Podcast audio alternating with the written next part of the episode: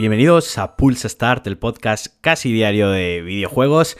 Esta semana, este programa, vengo con dos noticias buenas que me han emocionado mucho y dos anuncios que no me han emocionado tanto y que no los considero tan tan buenos.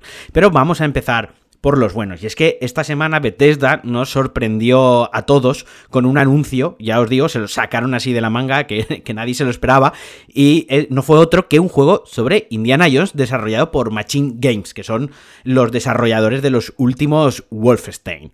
Eh, no se sabe mucho, más allá de un pequeño teaser donde se ve pues algo de, material de la oficina, lo que entendemos que puede ser el despacho, la oficina del Dr. John, sale una máquina de escribir, sale una cámara de fotos con el logotipo de Lucasfilm, eh, sale el látigo y el sombrero, pues ya os digo, es un teaser, es una CGI muy cortita. Lo que sabemos hasta ahora es que al frente de, este proyecto, el productor ejecutivo, eh, será y es Todd Howard, que es el responsable de las franquicias de Fallout y The Elders of Scroll que todos conocéis. Y ahora pues va a colaborar con Lucasfilms Games. No se sabe mucho más. A ver, cabe suponer que será una historia o un juego al estilo Uncharted, una historia en tercera persona, no se sabe si de mundo abierto, yo espero que sea más lineal, lo que también sí que se ha confirmado es que será una historia totalmente nueva, que se escribirá solo para el juego, no estará basada en ninguna de las aventuras cinematográficas del intrépido aventurero y explorador. A mí me emociona mucho porque soy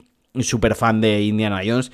Desde pequeño, tengo un montón de merchandising, me he fundido las películas hasta puntos enfermizos, me sé casi diálogos enteros de, de, algunas películas y me, y me emociona porque realmente eh, Indiana Jones ha recibido buenos juegos. En retrospectiva, no tiene joyas, no tiene juegos así mega memorables, pero sí que tiene algún juego en PC bastante chulo. Y además, a mí me emociona mucho que lo esté desarrollando Machine Games, porque creo que los últimos Wolfenstein son de los mejores FPS que podéis jugar y que se han hecho en, en, la pasada ya en la pasada generación. Si no los habéis jugado, os invito a ello porque además están muy baratos, son juegos que se pueden conseguir en cualquier casa de segunda mano, que casi siempre están de oferta en las plataformas digitales y que presumiblemente con la compra de, Bethesda o la compra, sí, de Bethesda por parte de Microsoft, eh, los incluirán en el, en el Game Pass más pronto que tarde. Que esta es otra, porque eh, tras la compra de Bethesda por parte de Microsoft,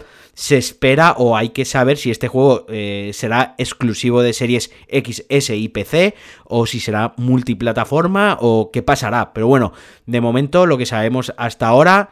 Eh, Indiana Jones, Machines Games, Lucasfilms Games, Tom Howard a la cabeza, pinta muy muy bien. Y la otra noticia también que nos pilló un poco por sorpresa y también muy chula es que Ubisoft y Lucasfilm Games otra vez sorprendieron con el anuncio de un acuerdo por el cual Massive Entertainment, que para poneros en situación son los creadores y desarrolladores de The Division y The Division 2, crearán un juego de mundo abierto ambientado en Star Wars. De momento sabemos muy poco también de este proyecto, más allá que como digo está siendo desarrollado eh, por Massive Entertainment y que usará el motor Snowdrop, que es el mismo que se utilizó en The Division, así que por esa parte bastante guay. Ubisoft rellenará o intentará rellenar el hueco que se dejó cuando EA canceló el juego de mundo abierto que estaba desarrollando eh, sobre Star Wars, ambientado en Star Wars, que primero el desarrollo con, lo estaba llevando a cabo Visceral Games,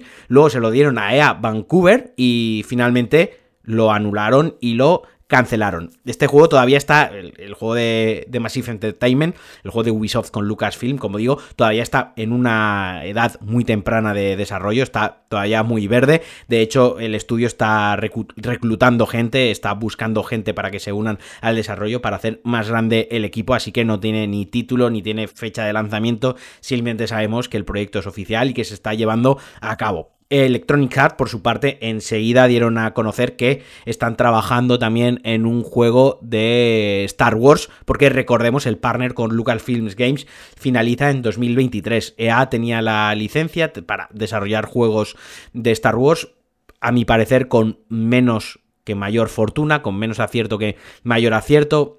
Battlefront llegó en un muy buen momento con todo el hype con el estreno de la primera película de la, de la nueva trilogía o de la última trilogía. Usaba el motor Frostbite, lo que nos daba unos gráficos espectaculares y era sentirse como dentro de la película, porque hicieron, sí que hicieron muy buen uso en ese caso de la licencia. Los sonidos, los modelados, los gráficos, o sea, el juego a nivel técnico era muy chulo, pero sí que es cierto que estaba muy cojo de contenido. Luego llegó Battlefront 2, que, que por cierto lo tenéis gratis en la Epic Store hasta mañana, creo, o creo que durante esta semana, no lo sé muy bien ahora. Yo sé que lo he pillado corriendo, mirad, me lo estoy sacando al vuelo, estoy consultándolo ahora mismo mientras, mientras grabo esto.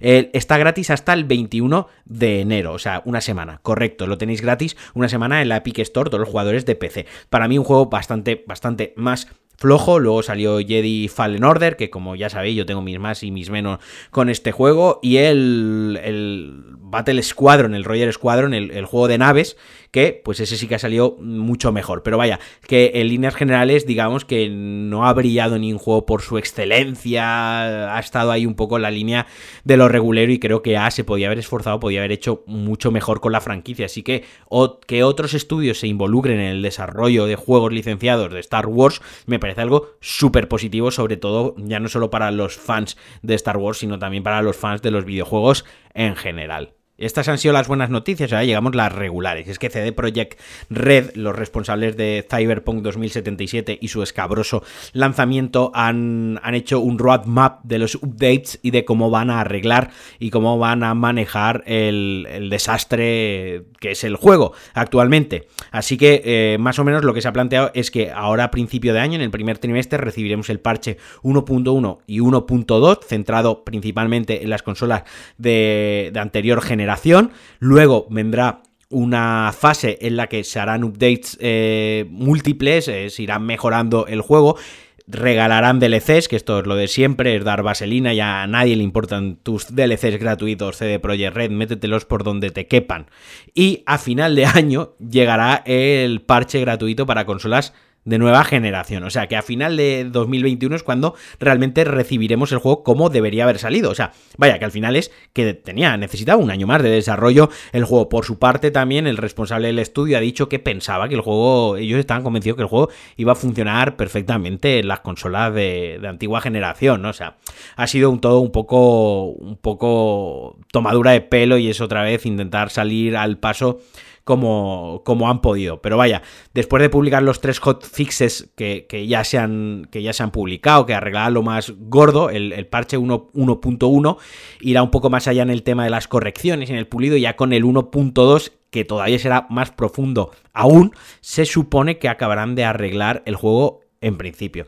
El problema es que el problema es que los problemas del juego, nunca mejor dicho, son mucho más profundos que unos bugs, que unos glitches y que un apartado gráfico, ¿no? Son, son cosas de base, son cosas de raíz que no sé si con DLCs gratuitos y con parches por muy gordos que sean podrán solucionarlo. Y la otra noticia regular, la otra noticia fría es que Hogwarts Legacy, el juego ambientado en, en Hogwarts, en la franquicia Harry Potter, se retrasa a 2000 22. Ya me imagina, yo me imaginaba algo porque no tenía una fecha fija de lanzamiento, no tenía una fecha para 2021 y además con todo el tema de la pandemia, todo, todo el asunto del retraso que están sufriendo muchos desarrollos, muchos lanzamientos, era un poco de esperar que el juego fuera posible que se retrasase. Así que bueno, pues habrá que esperar a 2022 para poder jugarlo. Yo le tenía, le tenía, le tengo muchísimas ganas. Recordemos que estamos ante un RPG de acción en mundo abierto para un jugador, o sea, pinta muy, muy, muy guay, ¿no?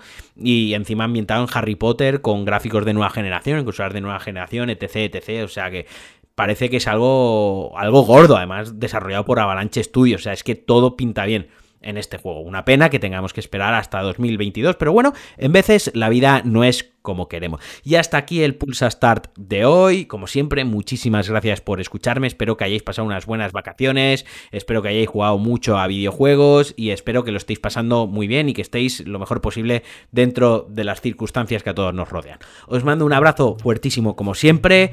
Nos escuchamos y adiós.